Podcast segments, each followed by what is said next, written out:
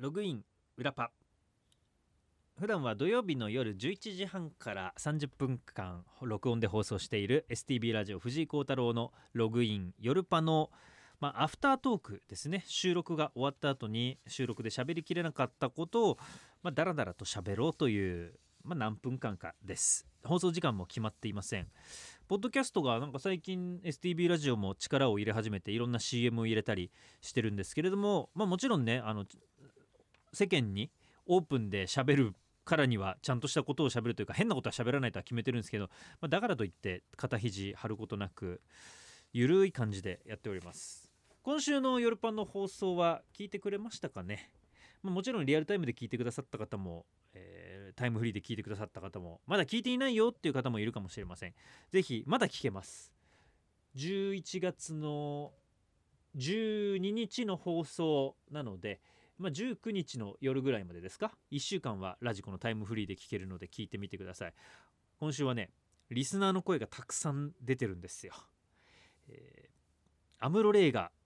言わなそうなセリフ選手権というリスナーに自分のスマホでボイスメモを起動してもらってアムロが言わなそうな言葉を録音してもらってそれを送ってきてもらう。でそれを放送する。僕らが取材に行くこともなくとにかく楽な形でできる。でもこれ楽な形っていう言い方をするとなんか手抜きみたいに聞こえるんですけど今のってすごいっすよね。だってさ昔は STB ラジオも、まあ、もちろん現場に行って声を録音してくるとか中継に行くとかもあるしあとは留守番電話をやってたんだよ。留守電を1個起動させてそこの電話番号に電話をしてそこに勝手にえーっと録音して声を入れてください。でその電話の声だからさちょっとガサガサしてる声とかあのくぐもってるのとかを普通にオンエアしてたのが今手元ですごいクリアに取れるボイスメモで送ってきてもらってオンエアできるっていうそれすごいよね。その割に結構みんなこもってたね声。が いやわかる。だってさ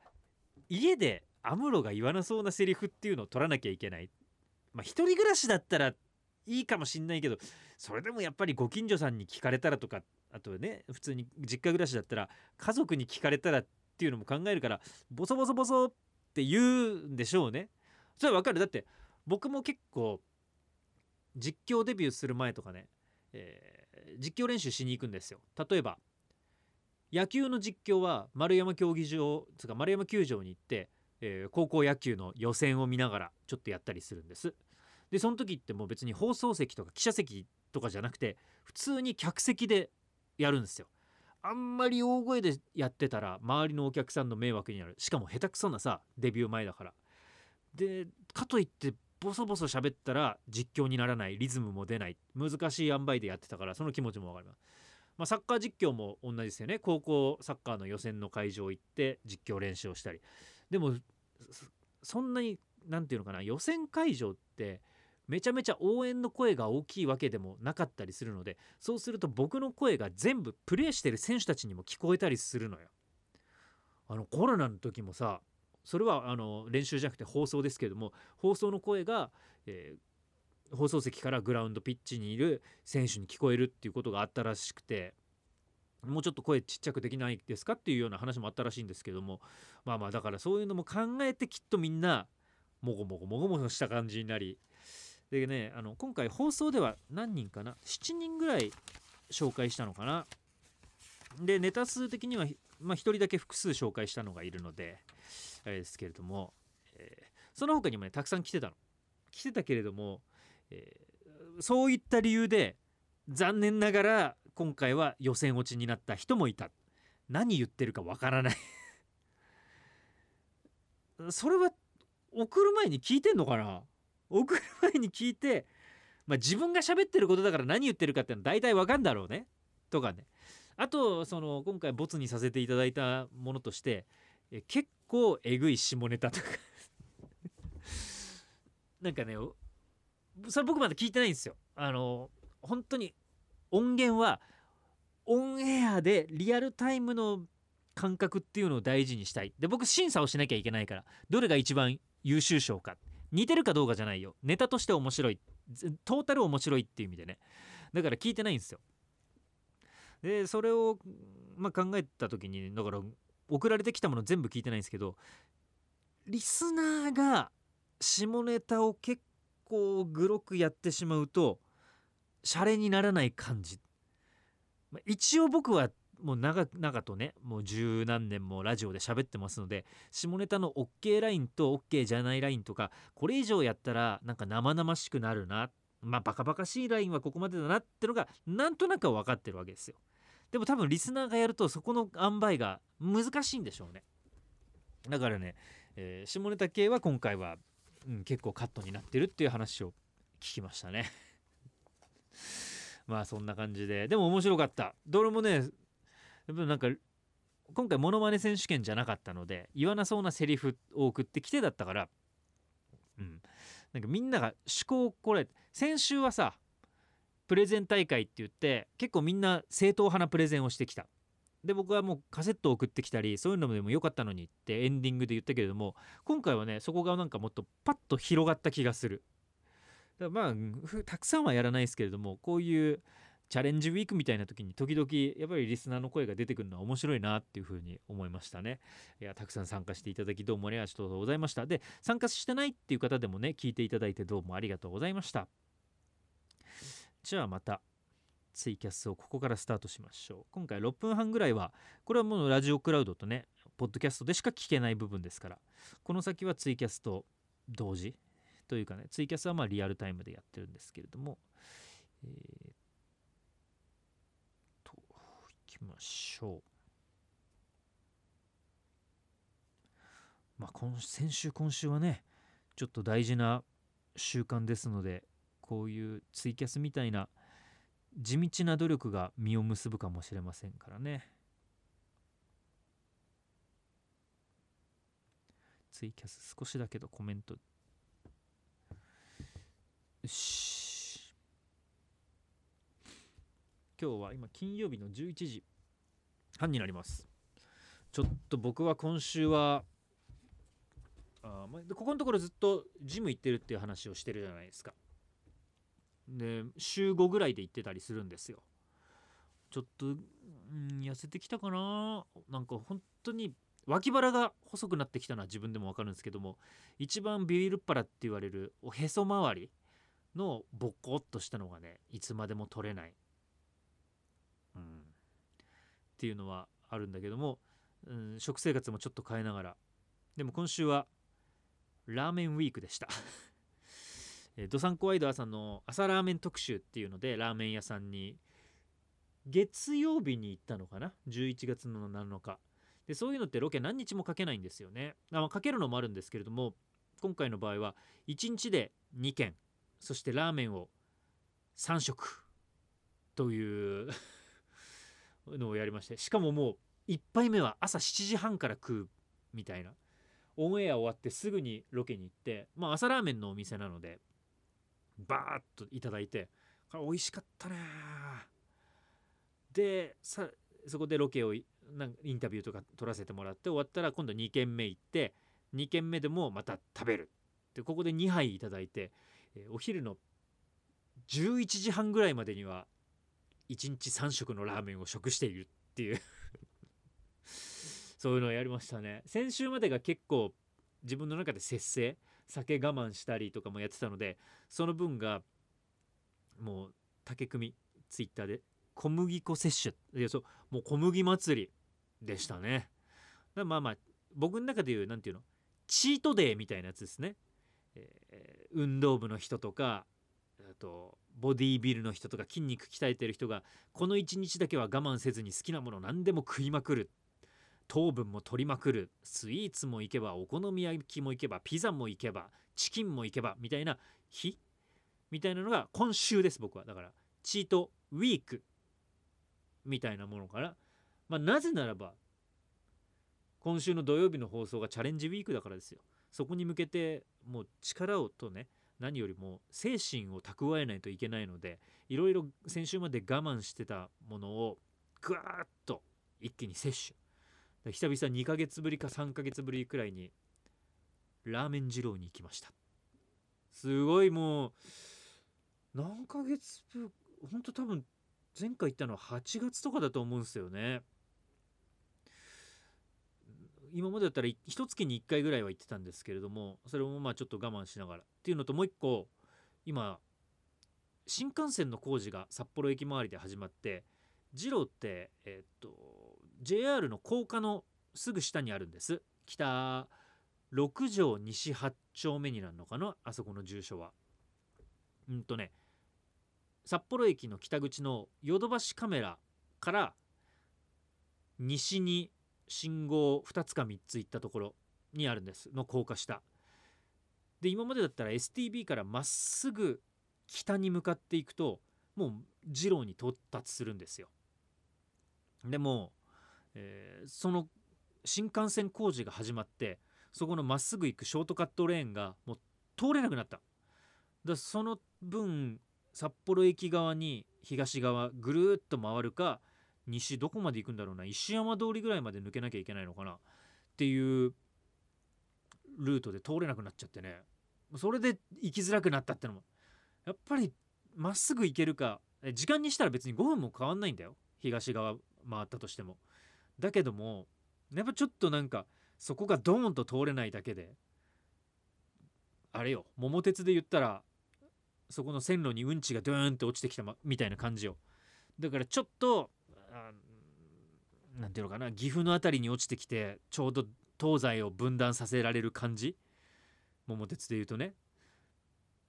うんそんな感じ。あとやっぱまあなんか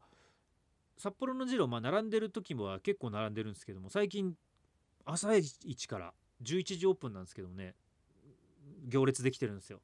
で行列見るとああ今日じゃなくてもいいかなって思っちゃったりするの。どうしても食べたいって時は行列も並ぶけれども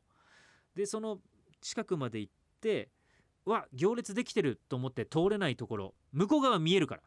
全部見えないんだったらまだ諦めつくんだけど、えー、金網みたいなのが張ってあって通れないので見えるんですよ。でそこを見てうわ結構並んでるなーっつって札幌駅の方まで迂回すると他のラーメン屋さん行っちゃったりねまあ並んでないとこでいいかな特になっちゃってたのがあって。でもまあ今回はちょっと、えー、あっちの方にそもそも用事があって。はい。えっと水虫の皮膚科 をそっちに通ってるんですよ。であの朝一で水虫の皮膚科に行って見てもらってあそしたら「ああもうだいぶ良くなってますね」って言われ。ただまああの爪が全部その何薬飲み始めた時から生え変わるまでは治療を続けなきゃいけないからもう本当に半年から1年ぐらいのスパンで考えるからまだ治療は続くんですけどもうだいぶ良くなってますねっていうのを見てもらってその帰りにじゃあどうせ二郎の近く通るしと思って、えー、開店10分前ぐらいに行ってまあそれも結構並んでましたけどね。その日だけはもう今日は並んで食おうと思って水虫も頑張ったし俺は食うんだと思って。でも僕はもう麺半分ですから。あその時の写真とか見せりゃいいのかな。でこれがツイキャスがこういうことできるのが僕のはい。ラーメン二郎麺半分体健やか茶セット。まあセットっていうのは、自分で二郎の前にある自販機で買っただけですけどね。せめてもの抵抗だよね。黒ウーロンか体健やか茶糖の吸収を穏やかにするとか脂肪の吸収を抑えるってい。う、うん、北斗福岡の友達が東京住んでラーメン屋で並ぶのを驚い。てい。ました福岡博多だとラーメン屋で並ぶのがほとんどない。らしくそうなのかな俺なんか福岡行った時ラーメン屋並んだ気がするけどねまあそんなにない。とかなのかなこっちだとどこのラーメン屋も結構あこっちつか東京？うん。並んでたりしますもんね人気なところね。サックのシスター。ロケとはいえ朝ラーメン食べられるのいいですね。いや本当あれは何ていうのかな。役得ですよね。だってそれでラーメン2杯とか3杯食べたら夕飯までほとんどいらなかったからこの物価高騰時代に食費の節約にもなるしね。まあ朝まとめて食べるのがいいかはまああれだけど別に時々だったらいいでしょう。それそれを毎日やってたら大変だけどそんなね月に1回とか2週間に1回とかぐらいだったら問題ないよ。絶対。時はこんにちは。はいこんにちは。うん。っていうまあ感じですかね。今週チャレンジウィークに向けて英気を養ったとことといえば。もうとにかくもうまた先々週の生放送の話をしてもいいんですけれども。えサックのシスター。あなんか僕こういうのねやりたいんですよね。二郎は飲み物持ち込み OK なんですね。っていうはい。やっぱなんか二郎って言ってみたいけれどもルール難しいんでしょ？とか怖そうとかね。あの怒られるんでしょ？とかなんかある呪文って何？とか言われるから、まあ、北海道で二郎っっていうのはまだ知らない方もたくさんいるとか踏み入れたこともない方もたくさんいるからそんな話をしてでも二郎ってなかなかね取材 OK じゃないんですよ。これはもう二郎全点としてね別に100%ダメじゃないんだけど基本的にはでも受けませんと。何ヶ月前半年か1年ぐらい前かなフジテレビが深夜に「ラーメン二郎という奇跡」みたいなあのドキュメンタリー番組を作ってもう二郎ファンからは大きな反響を呼んだんですけれどもそれももう東京の田町っていうところに本店があってもう本店のもう大将、まあ、山田さんっていうんですけれどもがもう、取材なんて受けねえやっていう感じの人なんですよ。その人をもう口説き落としてなんとかやったっていうのがあったんだけどそうそこでもねいろいろちなみに札幌二郎は飲み物持ち込みは、えーと、お店の前の自販機で二郎の自販機があるのでそこで買ったものは OK っていうことになってる。だからその前で買ったのはね。でも別に持ち込まなくても何店内に冷水器があるので別にそのお水でもいいんですけれども、まあ、僕はせめてもの抵抗で。時はラーメンって低糖質麺はないのかな。店によるんじゃないですか。僕が札幌で好きなラーメン二郎の他にあのもう一個175度での担々麺っていう店があるんです。これは札幌にもね今ね何店舗だ？5店舗ぐらいあるのかな？札幌駅北口南口。で駅前通りの敷島ビルっていうところにあってでさらに大通り南一西六ぐらいかな？に本店があり清田にでっかいのがあり、えー江別のあのでっかい蔦屋にも入ってるから道内6店舗かな？でその他東京銀座とかにも今ね何店舗もあって新潟とかもあったり。でそこは担々麺で辛いラーメンが美味しいんですけどそこはねあの低糖質麺に変えることができます。プラス何円だったかな？プラス100円だったかなんかで。だからそういうのは、うん、できる時はする。でも別にそんなの気にせず食べたいって思う時は、うん、食べる。っていう感じかな。はあ、竹組内首拷問読問内首拷問同好会の二郎に連れてってという歌を思い出す。やっぱしニンニクマシマシなの？それはもう人それぞれですよ。ニンニク油マシマシとかにする人もいれば。でも僕はもうずっと学生時代から野菜辛めニンニクとしかも言えなくなっちゃったね。まあ、時々本当によっぽどその後大事ななんか仕事とか人に会う仕事とかの時は野菜辛めだけにしてニンニクを外す。辛めっていうのはちょっと醤油味を足すとかね。で野菜は野菜を増すっていうこと。別に増さなくてももともと味も濃いし野菜もたくさん入ってるんですけどそれよりさらに足せるっていうこと。別にあのよくわかんない人はニンニク入れますかって聞かれたらはいなしでとかなんかそれぐらいで大丈夫です。札幌二郎は何かあったな。ニンニク入れますかって言われたら、はいかいいえで答えてくださいみたいな、なんか各テーブルのね、前のところに書いてあるからね、それ見たら大丈夫だと思いますよ。なんか二郎特番ってやりたいねって 札幌に二郎ができたのがいつだったかな ?2000、うん、な、もう10年にはならないはずなので、2014年とかだったかなオープンの日はね3月30日がオープンかなんかなんですよ。でうおようやくできんだってもう待ちわびて待ちわびて。僕はもう大学生時代からずっと二郎に週南で通っていたので。それで待ちわびてオープンの日だって思ったらオープンの日僕仕事だったんですよ。コンサドーレの多分ホーム開幕戦とかの実況。だったのでまあまあそれはしょうがない。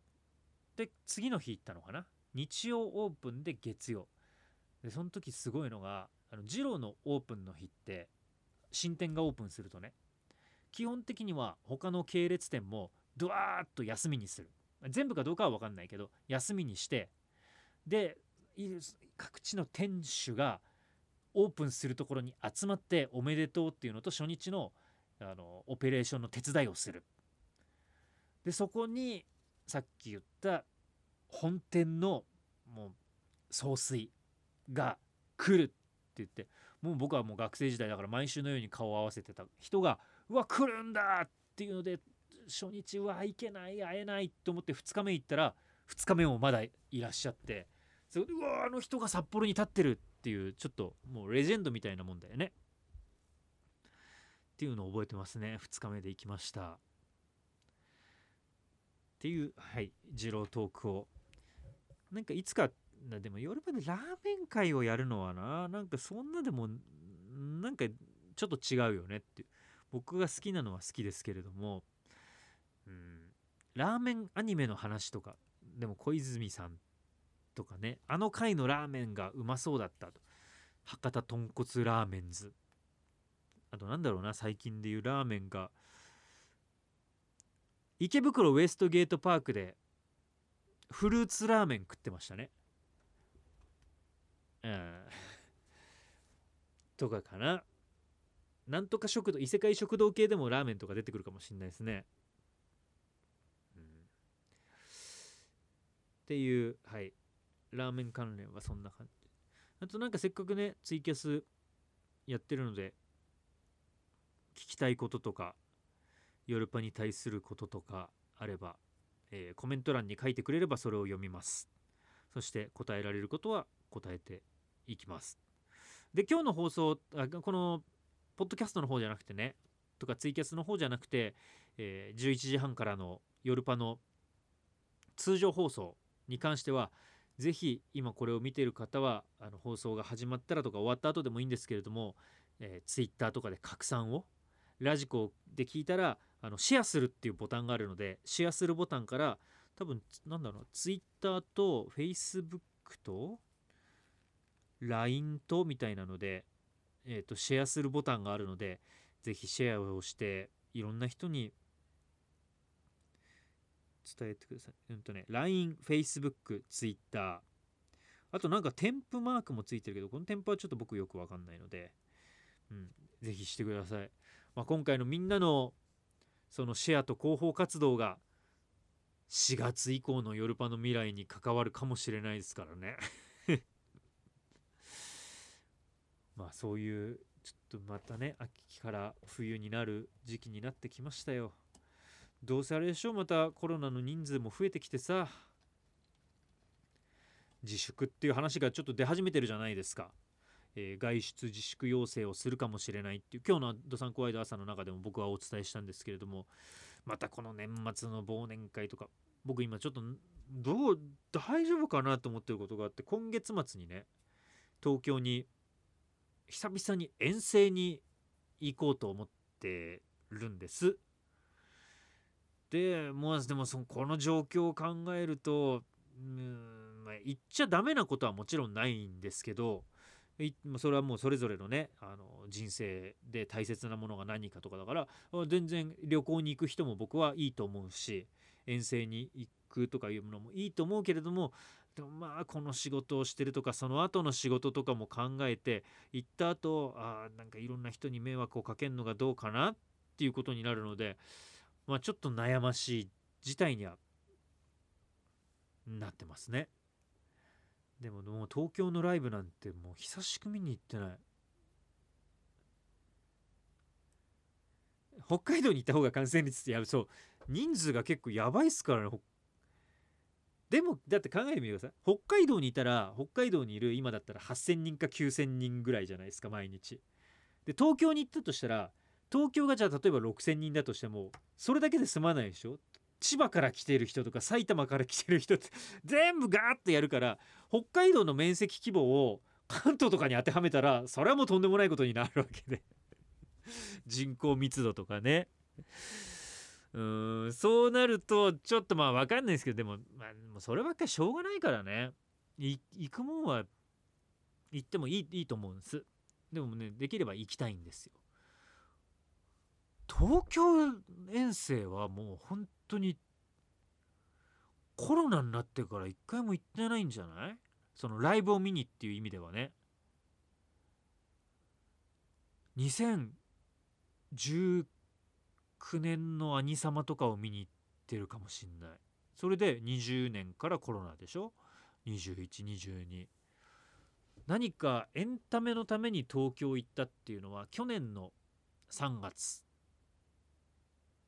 うん、去年の3月にサッカー日本代表の試合を日産スタジアムに見に行った。っていうああれだ。今回プレゼントしたガンプラ。これは先先週ちょっとしか見せなかったね先週見せてないのかなこれねはい。えー、今回プレゼントした横浜のガンダムファクトリーで買ってきた、えー、RX78F00 ガンダムなんですけどこれをその3月に横浜の日産スタジアムだったんですよ。日産スタジアムで試合がある。で動くガンダムもどうしても見に行きたい。あれ？これまとめていけばいいんじゃない？っていう。でしかもま去年の3月もまだそなんか日本代表の試合も有観客で人は入れるんですけれどもまあそんなに動き回らない方がいいでしょうっていうことだからもう1回で横浜行ってまとまるんだったらそれがベストだっていうことをして最低限のこの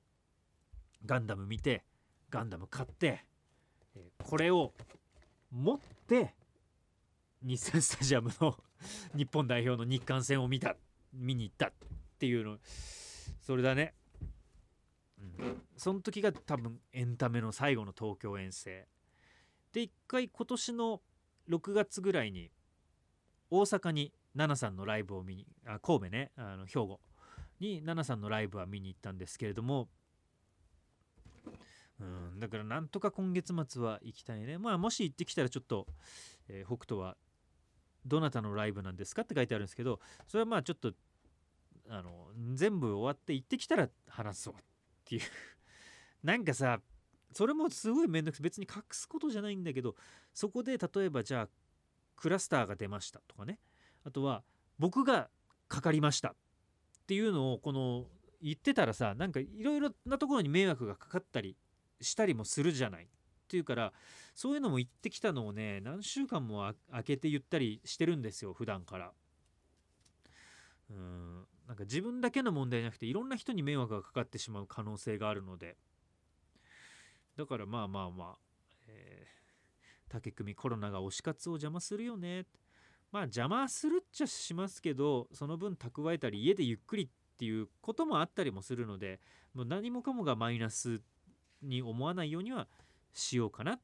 ていう気はしますね。えー、08金銭化月末遠征。自分も月末ベルーナへって。おベルーナドームっていうことですね。はい。っていう感じで今日もこれで今日とて30分ぐらい喋っております。今日なんかみんな忙しいのかな？いつもに比べると見てる方の数があの全然多くないっていう大事なチャレンジウィークにもかかわらずなんですけれども。はい。是非、えー、まずは土曜日の夜11時半から夜パを聞いてください。でねあのその中では今回はもう一回言うけれどもいろんなリスナーの声が出ておりますので普段聞いている、えー、ラジオネームの人があこういう声なんだとかあこの声の人がああいうネタを考えてるんだっていうのがよくわかると思いますので是非そしてこのツイキャスの前にえー、ポッドキャストとラジオクラウドオリジナルのこのオープニング部分も喋っていますのでそっちもぜひ聞いてみてください。じゃあ土曜日の明日で夜11時半にラジオで会いましょう。ログアウト。